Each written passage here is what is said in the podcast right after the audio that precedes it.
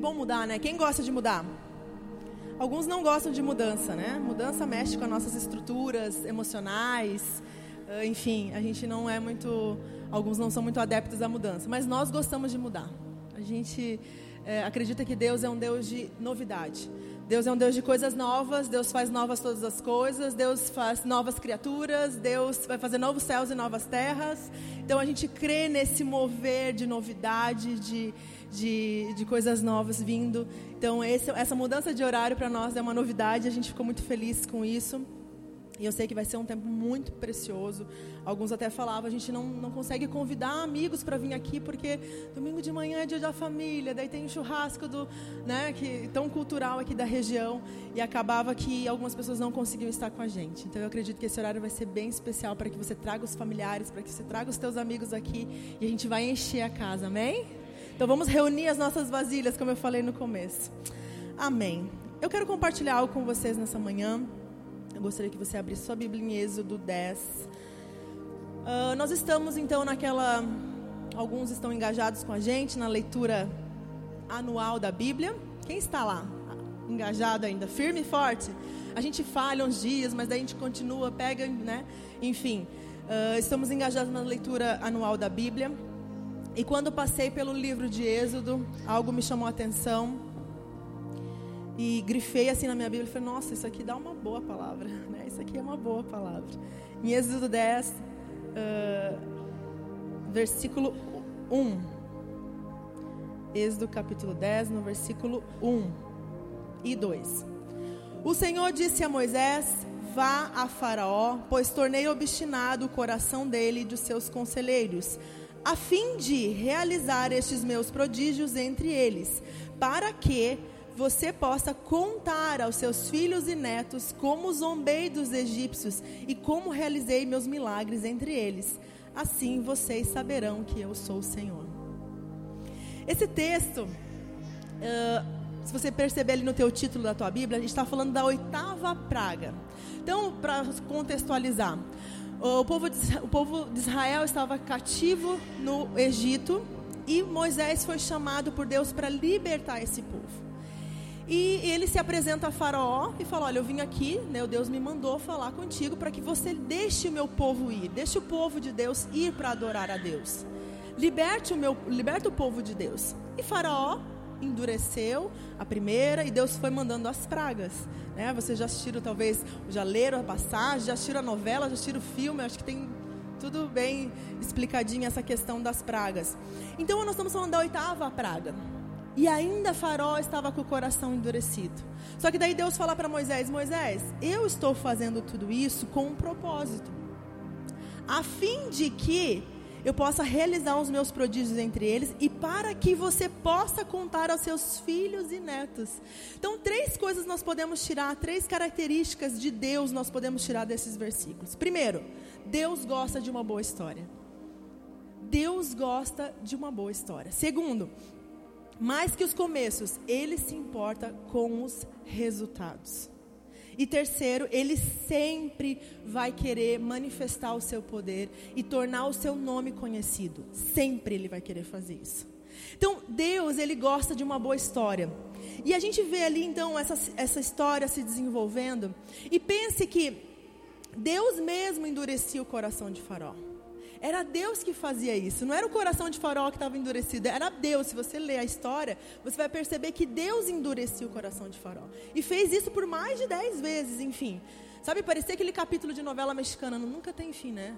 Parece que vai, agora vai, agora o povo vai sair. A gente ficava lendo, não, agora eles vão sair, né? Porque imagina, agora veio praga de gafanhoto, veio praga de, de, de morreu todo o rebanho, as águas ficaram, transformaram em sangue. Não, agora ele vai liberar ele. Daí chegava lá, ele endurecia o coração ele voltava atrás. E aquilo nunca tinha fim, aquela história então nunca se desenvolvia. E o povo já estava ficando indignado com Moisés, porque cada vez mais Faraó oprimia eles, dava mais trabalho pesado para eles, e aquilo já estava deixando o povo indignado, porque o Faraó intensificava a perseguição. Então tente calçar o sapato de Moisés, né? Tente se colocar no lugar dele. Deus dá um comando para ele, vai lá, te apresenta a Faraó e fala para ele liberar o meu povo para me adorar. E Moisés ia lá. Só que Deus mesmo fazia com que Faraó falasse não para Moisés. E do outro lado tinha um povo que estava indignado com ele, um povo que já não estava gostando dessa, dessa ideia de Moisés, que isso já não estava ficando muito legal para o lado deles. E ele está nessa situação. Moisés se encontra na situação, obedecendo a Deus, mas o próprio Deus mandando esse líder falar não para ele. O povo desse lado criticando Moisés porque eles estavam sendo perseguidos. Tudo porque Deus gosta de uma boa história. Porque ele falou assim: Eu estou fazendo isso porque eu quero que vocês tenham uma história para contar para os seus netos e para os seus filhos. Porque eu quero que vocês digam o quanto eu zombei dos egípcios. Então Deus primeiro tem senso de humor, né? E ele gosta de uma boa história. Então a décima praga, quando a gente vê as dez pragas, que a última foi a morte de todos os primogênitos dos egípcios, a última praga, a décima praga, poderia ter sido a primeira. E essa história terminaria muito rápido. Concordam? Se Deus viesse no começo, já matava todos os primogênitos, inclusive o filho de Faraó. Faraó ia ficar enlouquecido e falou: Não, vão embora. Então a décima praga poderia ter sido a primeira, mas não ia ter graça, né? Não ia ter graça. Olha o que diz lá em Êxodo 9, um pouquinho antes, ali no versículo 15. Olha o que, Deus fala. Êxodo 9, no versículo 15. Porque eu já poderia ter estendido a mão, ferindo você e seu povo com uma praga que teria eliminado você da terra. Mas eu o mantive em pé, exatamente com esse propósito mostrar-lhe o meu poder e fazer o meu nome e fazer com que o meu nome seja proclamado em toda terra. Eu poderia já ter destruído vocês, mas eu fiz tudo isso e mantive vocês de pé com um propósito, para que o meu nome seja proclamado em toda a terra, para que eu tenha uma boa história para contar, para que o povo tenha uma boa história para contar. Então, quando nós olhamos para essa história, isso me chamou a atenção, quando nós olhamos para essa história, nós vemos que se a gente olhar com os olhos naturais, é muito desgastante. Se coloca no lugar de Moisés, do povo, aquela situação que ele estava vivendo. Acho que teve novelas, não sei se acho que teve uma novela ou um filme falando sobre isso. E aquela situação de vai lá, se apresenta para Faraó e volta, ele fala não. Que desgastante, quanto sofrimento isso gerou, quanto desgaste isso, quanta briga. E a gente olha com os nossos olhos naturais e fala: não, isso não é legal. Mas isso é porque nós somos temporais. Nós estamos presos ao tempo. Deus, ele não está preso ao tempo. Deus, ele se encontra na faixa de tempo chamado eternidade. Deus é atemporal, ele não está preso ao tempo que em nós. Então, nós só enxergamos o hoje, nós só, estamos, nós só conseguimos enxergar o que está diante dos nossos olhos. E Deus, ele não enxerga assim. Deus, ele consegue enxergar o início, o meio e o fim ao mesmo tempo. Então, ele está enxergando o início, quando nós nascemos, ele já está me vendo casando ao mesmo tempo. Ele já está vendo os meus netos ao mesmo tempo. Porque Deus não está preso ao, ao, tempo como nós somos. E, e isso faz com que Deus enxergue os processos e enxergue os resultados. Nós só enxergamos os processos. E é doloroso, é difícil, é ruim, não é legal. É muito cansativo, é muito desgastante às vezes os processos que a gente passa. Mas Deus está enxergando o resultado e quando Ele enxerga o resultado, Ele fala: vale a pena, vale a pena. É o que ele estava falando para Moisés, é o que ele estava tentando fazer Moisés entender. Eu já poderia ter destruído esse povo muito antes, mas o resultado disso vai valer a pena. O resultado disso vai ser glorioso. Então, eu estou permitindo essas pragas. Eu estou permitindo isso. Tá? Então, a gente vai entender que na nossa vida, muitas vezes nós vamos passar por períodos que são desfavoráveis. Tá? A gente vai passar muitas vezes períodos que nós olhamos para a nossa vida e muitas vezes olhamos para o nosso passado e muitos questionam: aonde estava Deus? Nesse momento, por que, que Deus permitiu que eu sofresse? Por que, que Deus não me ajudou nesse momento? Por que, que Ele me permitiu passar por tudo isso? Entenda uma coisa: tudo o que acontece na tua vida, ou foi Deus, né, o que acontece com a gente, ou foi enviado por Deus, ou Deus está usando isso ao seu favor. Vou repetir. Então, tudo que a gente passa na vida, ou foi enviado por Deus, ou Deus está usando isso ao nosso favor. Então, todas as coisas servem a um propósito. Todas as coisas. A Bíblia diz que o Senhor faz tudo com um propósito, até os ímpios para o dia do juízo. Provérbios 16, 4. Deus faz tudo com um propósito. Romanos 8, 28 diz assim: Sabemos que todas as coisas cooperam para o bem daqueles que amam a Deus. Também, lá em 2 Coríntios 4, 17, diz assim: Pois os nossos sofrimentos leves e momentâneos estão produzindo para nós uma glória que pesa mais do que todos eles. Então, esses versículos nos mostram que tudo tem um propósito. Que todas as coisas cooperam para o nosso bem. Essa é a nossa esperança. Essa é a nossa esperança. Saber que até no sofrimento Deus pode usar para o nosso benefício. E não, e não estou dizendo aqui que Deus quer que você sofra, que Deus está trazendo sofrimento para você. Tem pessoas que ficam confundidas. Ah, Deus está me fazendo sofrer. Ah, é Deus é o causador disso. Não, Deus não está causando o teu sofrimento. Às vezes Ele está permitindo o sofrimento porque Ele está vendo o resultado. Você só enxerga aqui o processo, mas Deus está vendo, isso vai resultar em coisa boa. Isso vai ser bom para a tua vida, isso vai ter benefício para você. Deus não se agrada do sofrimento, a Bíblia diz. Deus não se agrada do sofrimento do homem, mas Ele usa o sofrimento ao nosso benefício. Ele usa a dor para nosso benefício. E a maioria de nós, muitas vezes, não consegue entender isso, esses processos. Tem gente que hoje acordou, olhou para o céu e falou assim: ah, chuva, céu fechado cinza, sem graça. Podia ter sol, queria ir para gramado, queria passear, queria andar de. Né? Já ficou triste, só porque o tempo mudou. Então, quando as estações da nossa vida mudam, a gente também às vezes emocionalmente muda. Né? A gente olha para às vezes umas temporadas que a gente passa, onde tudo é cinza, onde tudo é sem graça, onde tudo é frio, e nós não conseguimos entender a graça que tem. Porque nos invernos o inverno é muito necessário para a frutificação. O inverno é a época onde a planta ela, ela, ela guarda toda a energia e toda a água que vai ser necessária para o tempo da frutificação. Então é no inverno também onde acontecem as podas, né? Quem entende de plantas aí, é no inverno que a gente faz a poda. E a poda é o quê? Para eliminar as folhas que estão secas e as folhas que estão doentes, que vão atrapalhar no processo do desenvolvimento daquela planta, que vão atrapalhar no processo de crescimento e frutificação. Então, o inverno da nossa vida é um tempo onde Deus também nos prepara para o tempo de florescer, para o tempo de frutificar. Mas muitas vezes nós não gostamos do inverno, porque esse processo não é legal. Então entenda, o inverno é um processo, mas a frutificação é resultado disso. Você vai frutificar. Há tempos, a gente queria florescer o tempo todo, né? A gente queria viver sempre florescendo, sempre frutificando, mas isso não é sustentável florescer o tempo todo, frutificar o tempo todo, isso não é sustentável. Então Deus permite muitas vezes os invernos na nossa vida, onde nós nos recolhemos para que a gente possa buscar força de novo, renovar a fé, para que a gente possa ser impulsionado para um novo tempo de conquista, de vitória, de atividade. Mas nesses tempos de inverno, muitas vezes nós ficamos é, resguardados. E a gente entende pela psicologia que tem pessoas que não sabem lidar com os invernos da vida. Pessoas que querem viver só primavera e verão, elas têm a tendência de terem um vício, elas têm a tendência de desenvolver uma depressão. Por quê? Porque elas não aceitam não. Elas não aceitam os limites que são impostos pela vida. Elas não conseguem é, lidar com os fracassos, então elas elas têm a tendência então a de se entristecer e muitas vezes, até na demora das coisas que a gente está esperando acontecer na nossa vida, Deus tem um propósito com a demora.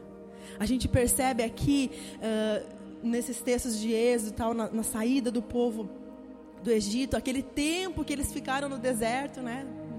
Uma, uma, uma, viagem que poderia ter sido encurtada para dias, foi anos, 40 anos dando volta no deserto.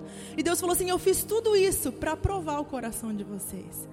Eu fiz vocês caminharem no deserto durante 40 anos numa viagem que poderia ter feito em dias, para que eu pudesse provar o coração de vocês, para ver aonde estava o coração de vocês.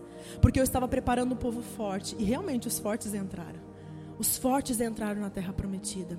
Então Deus faz tudo com um propósito, até a demora muitas vezes das coisas que a gente vive, a gente não consegue entender, mas Deus está ali trabalhando a nosso favor. Amém? E daí a gente está vivendo uma temporada muito boa, está tudo muito bem. E daqui a pouco nós somos acertados por um vento contrário. né, a gente está tudo bem, daqui a pouco chega uma situação na nossa vida, na nossa casa, uma notícia, ou enfim, nós somos acertados por um vento contrário. O que devo fazer? Mudar a vela, mudar a direção da vela, porque eu preciso usar esses ventos contrários ao meu favor.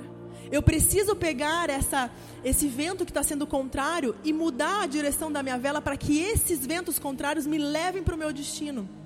Isso tudo é só uma maneira como você enxerga as coisas. Muitas vezes nós estamos passando situações que a gente fala, isso vai me, esse vento vai derrubar, vai, vai virar meu barco, vai me destruir. É só virar a vela.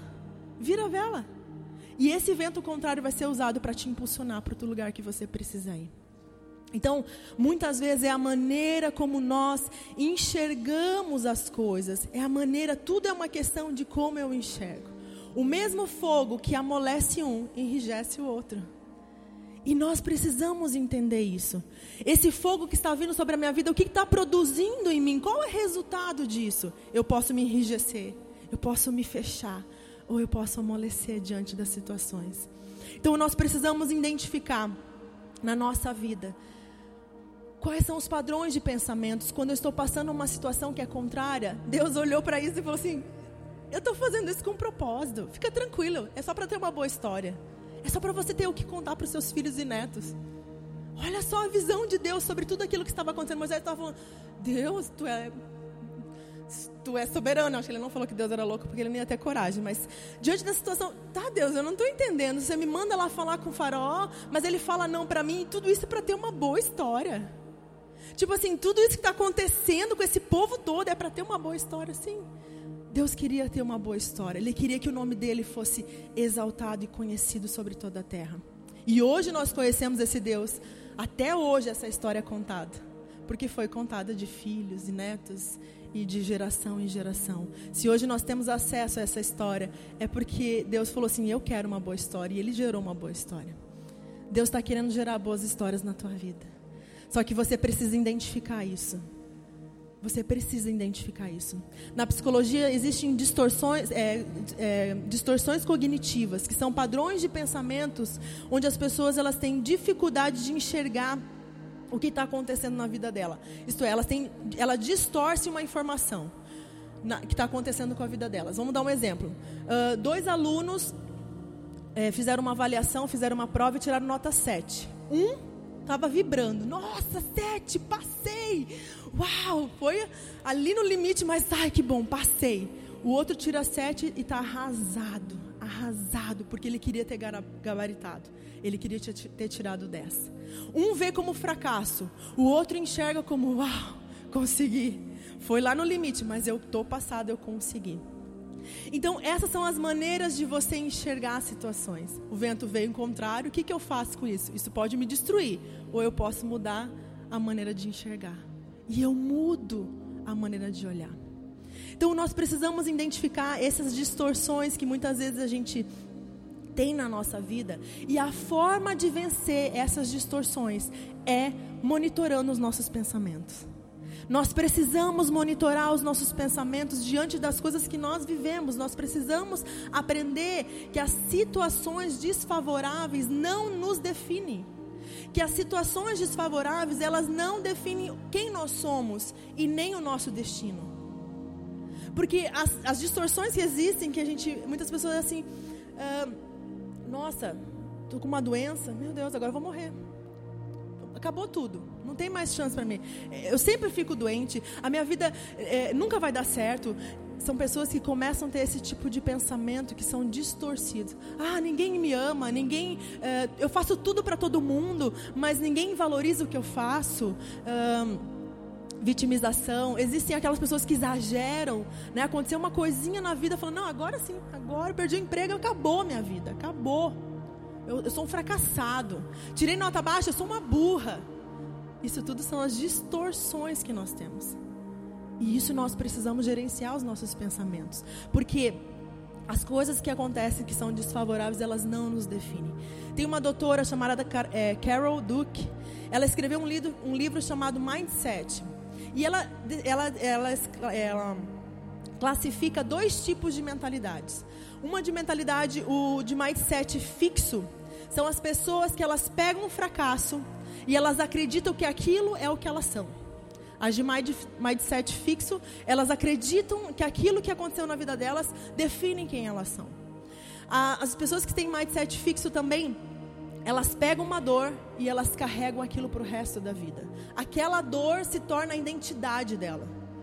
Essas são as pessoas que têm um mindset fixo e elas vão fazendo disso a sua identidade e acabam desenvolvendo pensamentos de derrota. São pessoas que são pessimistas, se sentem fracassadas, elas não conseguem vencer na vida. Então, se tem uma coisa que nós precisamos cuidar é com os nossos pensamentos. E você vai identificar padrões de pensamentos, que são pensamentos que volte e meia, eles voltam na tua mente e você precisa identificar, peraí, esses pensamentos que estão tá vindo agora, são meus? Esses pensamentos que estão vindo agora são dos outros? Esses pensamentos são do inimigo da minha alma? Esse pensamento que está vindo é de Deus? Ou é só meu? Nós precisamos identificar da onde está vindo os nossos pensamentos. Porque Provérbios diz, 23, 7, porque como imagina a sua alma, assim é. Como imagina a sua alma, assim é. Então, se eu vou alimentando esse tipo de pensamento, eu vou me tornando aquilo que eu penso. Eu vou me tornando aquilo que está dentro de mim. E as pessoas de mindset fixos, elas têm pensamentos rígidos, pensamentos fixados, pensamentos pessimistas.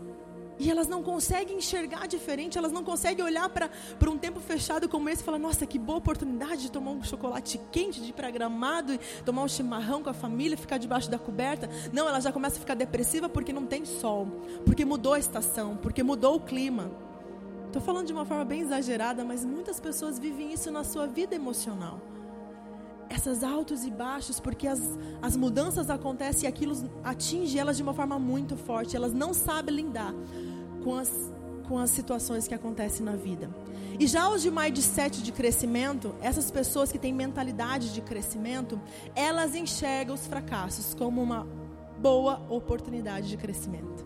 Elas enxergam os desafios da vida como uma boa oportunidade de crescer. Porque você só muda quando você é desafiado. Aquilo que não te desafia não te muda. Você precisa de desafios para que você mude. E mudar é bom, mudar a direção, mudar a vela, mudar os pensamentos. Isso é muito bom. Pensamentos rígidos. Ah, mas é porque meu bisavô, meu avô fazia assim. Esses pensamentos rígidos, esses padrões rígidos, não trazem benefício para você. Você precisa de mudança. Então você precisa ser desafiado. E as situações na vida vêm para nos desafiar a pensar de forma diferente, a olhar por outro ângulo, a enxergar com os olhos de Deus, a ter os pensamentos de Deus sobre a situação. Tá, Deus, eu estou passando por essa situação, mas eu não estou enxergando. O que, que o Senhor está vendo nisso? Qual é a tua visão sobre essa situação? Porque a minha visão é tão limitada, a minha visão é tão temporal. Eu estou preso no tempo. Eu estou preso no tempo chamado hoje. Eu não sei o que vai acontecer daqui 10 minutos. Eu estou preso nesse tempo chamado hoje. Mas Deus não está. Deus já está olhando o resultado e Ele sabe, então eu já posso me alegrar com Ele pelo resultado. Eu já posso me alegrar com Ele quando eu começo a entender aquilo que está no coração de Deus. Então pensa nos desafios que você tem enfrentado. Quais são os desafios que você tem, tem, tem enfrentado? O que, que você precisa vencer? Faça disso uma oportunidade de crescimento. Faça disso uma oportunidade de mudança. De mudança. Quando a gente está no caminho e a gente vê uma montanha na nossa frente, a gente fala: tem duas opções: desistir, porque tem uma montanha na minha frente, ou eu posso assim, eu vou encarar essa montanha e o resultado vai ser que minha musculatura vai ficar muito mais forte depois que eu subir esse, esse, essa montanha. Então eu posso enxergar como uma coisa que me limita, que me para, ou eu posso me enxergar como uma oportunidade de vencer esse obstáculo e me tornar um vencedor e me tornar uma pessoa mais forte. Então Deus, ele consegue encontrar em cada situação um propósito. Deus consegue dar propósito até para a dor. Pegando um pouco do que o Michel falou semana passada. Foi semana passada? Acho que sim. Uh, que às vezes nós olhamos para nossa família E a gente pensa assim, ah, podia ser diferente, né? Podia ter nascido uma outra família, minha família é muito complicada. E a gente olha para nossa família e poderia ter sido diferente. A gente olha para nossa uh, para as coisas que aconteceram na nossa trajetória e a gente pensa assim, poderia ter sido diferente. Poderia, né? Poderia ter sido diferente, mas todas essas coisas serviram a um propósito maior. O pastor Michel falou: onde você está, a família que você nasceu, o emprego que você tem, a, a, a época que você nasceu, tudo está cooperando para um propósito. Porque todas as coisas cooperam para o bem daqueles que amam a Deus. Só que nós não conseguimos entender o propósito maior de Deus nas situações onde nós estamos, no lugar onde nós estamos. E a gente reclama porque a gente não entende, né? A gente reclama porque não está entendendo o que Deus está fazendo. Quando nós começamos a entender, a gente começa então a agradecer. Porque Deus está mostrando, ó, isso aqui vai resultar nisso. Você nasceu nessa família, talvez você gostaria de ter nascido em outra. Mas isso tem um propósito. Isso serve a um propósito maior que você mais tarde vai descobrir. Talvez você não está entendendo hoje, mas você vai descobrir depois. Então, as coisas que aconteceram conosco, muitas vezes a gente não consegue entender. Agora, Deus consegue dar propósito para todas as coisas. Amém? Você precisa começar a enxergar oportunidades em cada situação. Como que você está encarando os processos na sua vida? Pense um pouquinho, qual é a tua história? Ah, não, a minha história ah, não tem nada para contar. Qual é a tua história? O que, que Deus está escrevendo desde que você nasceu? Essa é uma boa história. Essa é uma boa história. Deus está trabalhando na tua história. Ele está escrevendo ela junto com você. Qual é a história que Deus está escrevendo? O que, que você vai contar para os teus filhos? O que, que você vai contar para os teus netos? O que, que você está escrevendo juntamente com Deus? Não importa como começou a tua história. Não importa. Importa como ela vai terminar. Não importa os processos, importa os resultados. Deus está mais interessado nos resultados. Então, não importa os processos, e às vezes eles são dolorosos, mas importa o resultado. Nós temos um homem chamado Alfred Nobel, foi criador da dinamite. Esse homem criou a dinamite. E quando ele percebeu que a invenção dele estava sendo usada para matar pessoas, ele ficou muito abalado. Muito abalado. Sabe o que, que ele fez? Ele usou boa parte da fortuna dele para investir em instituições pacifistas. E ele falou assim: que depois que eu morrer, eu quero que uma instituição premie cinco mentes brilhantes que vai trazer benefício de paz para a humanidade, chamado Prêmio Nobel da Paz. Ele poderia ter desistido, desanimado, se sentindo um fracassado. Eu, eu matei a humanidade. O que, que ele fez? Ele transformou algo que parecia um fracasso num êxito. Nós precisamos entender que não importa os começos, importa como isso termina. Como isso termina. Hoje nós conhecemos esse homem, talvez você nem conhecia ele pelo criador da dinamite, mas o Prêmio Nobel da Paz foi dado a esse é por causa desse desse homem o resultado, o que isso produziu. Todo mundo sabe desse prêmio, todo mundo conhece esse homem pelo resultado que ele produziu. Então não importa na tua vida quais são os processos, mas como essa história vai terminar. Assim como Alfred Nobel, você pode mudar o rumo da sua vida. As coisas estão indo mal, mas você pode mudar o rumo da sua vida. Você não está rígido, preso, não fique nesse lugar de vitimismo, não fique nesse lugar de pessimismo. Mude o rumo da tua história. Usa isso para benefício dos outros, para benefício de você mesmo. Comece a enxergar de forma diferente. Comece a ter o olhar de Deus sobre essa situação. Aquilo que parecia um fracasso na tua vida faz dele uma vitória, um triunfo sobre você algo que você vai contar com orgulho, algo que você vai contar para os seus filhos, para as próximas gerações. Qual é a tua história? Qual é a tua história? Você tem uma mensagem para o mundo. Sabe que quando eu falo você tem uma mensagem para o mundo, eu olhava para mim e falava, mas ai, eu não tenho uma boa história. Eu não tenho uma boa mensagem porque eu, eu sempre achava assim, para ter uma boa mensagem, alguém precisa passar por um testemunho de, de cura de uma doença muito grave. Ou, ah, eu fui usuário, ó, eu fui usuário de drogas, eu estou aqui para dizer que eu fui liberta, né? E todo mundo vibra, um bom testemunho, uma boa história. E eu falava, Deus, eu não passei por essas coisas. Eu não tenho uma boa história para contar. Eu não tenho algo assim grandioso para contar para as pessoas. E eu sempre achava que eu não ia ter uma boa mensagem para contar. Mas você que está aqui, muitas vezes está sentado aqui nesse banco. Só o fato de estar aqui já é uma história de superação. Só o fato de você estar aqui hoje já é uma história, um bom testemunho, uma boa história para contar. Não menospreze a tua história.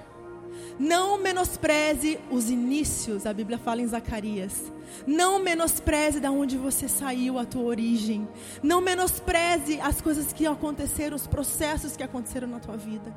Porque tudo isso está cooperando para um bem. Tudo isso Deus está te conduzindo para um lugar bom. O povo de Israel não entendia o que Deus estava fazendo. O povo de Israel não entendia o que estava acontecendo. Mas depois eles foram entender. E nós precisamos entender. Pense na família que você nasceu. O que, que resultou desse, desse lugar? Foi medo? Foi amor? Porque só existe dois ambientes: amor ou medo. Porque no amor não há medo.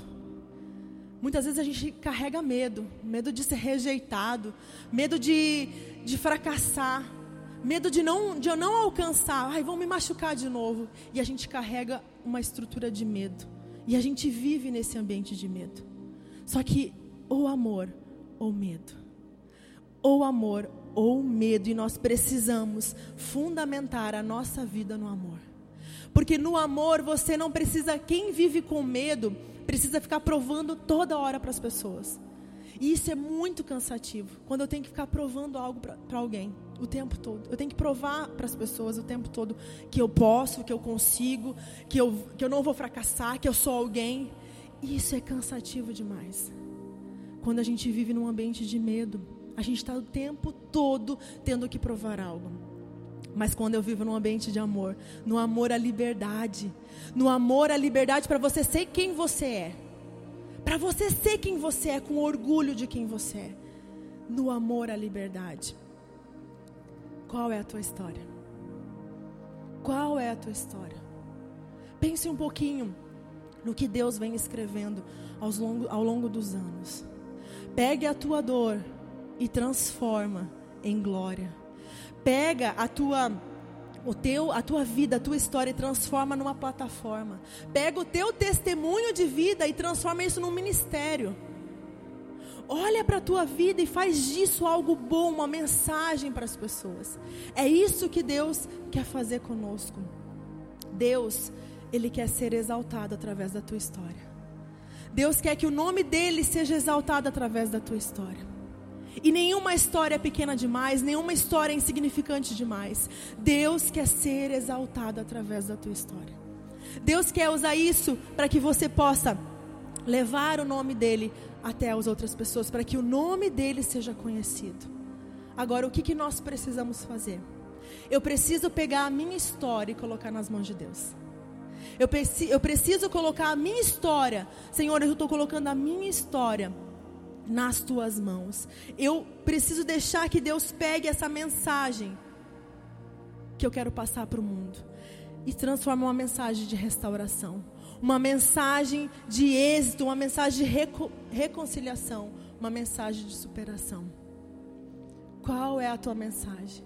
Você tem uma mensagem poderosa. Deus te deu algo para contar para os outros. Você não é uma pessoa insignificante, a tua história não é insignificante. Deus ele tem algo que ele quer fazer através da tua vida, só que você ainda não entendeu isso. Você não entendeu. Você precisa sair desse lugar você precisa sair desses padrões, você precisa sair desse ambiente de medo e vir para o ambiente de liberdade. E vir para esse ambiente de amor onde você conhece Deus na sua soberania e você enxerga Deus nos momentos da tua dor, que você vê que Deus estava presente, ele estava ali o tempo todo, te conduzindo, assim como ele estava. Não, eu estou vendo tudo o que está acontecendo, mas é que eu estou fazendo isso e mantendo o farol de pé, porque eu quero que meu nome seja exaltado, porque eu quero ter uma boa história para contar.